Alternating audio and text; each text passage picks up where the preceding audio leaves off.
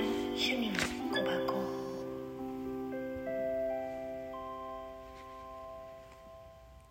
おはようございます。本日のカードは最も期待している時に魔法は起こる。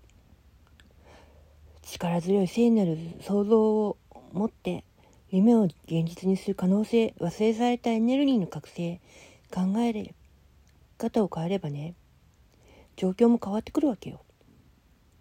聖なる存在、あなたの潜在意識、サインに従って直感の。セルフケアとしては、変化と停滞を同時に実現する現実化を取り組みながらってもう欠乏感があるのこともあるんだって。だけど信じていないからシンクロニシティは見逃しちゃうのよ。だから奇跡を目覚めさせること。現れたサインを書き留めること。積極的なね共同創造をシンクロニシティというシンプルな魔法にね向かわせること。それが一番大事なの。そう。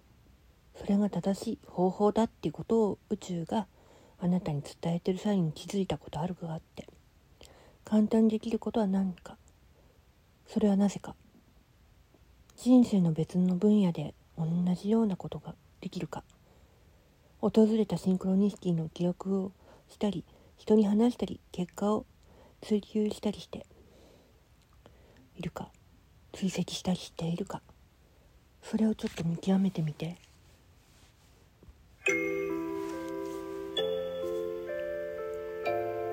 美咲の趣味の小箱。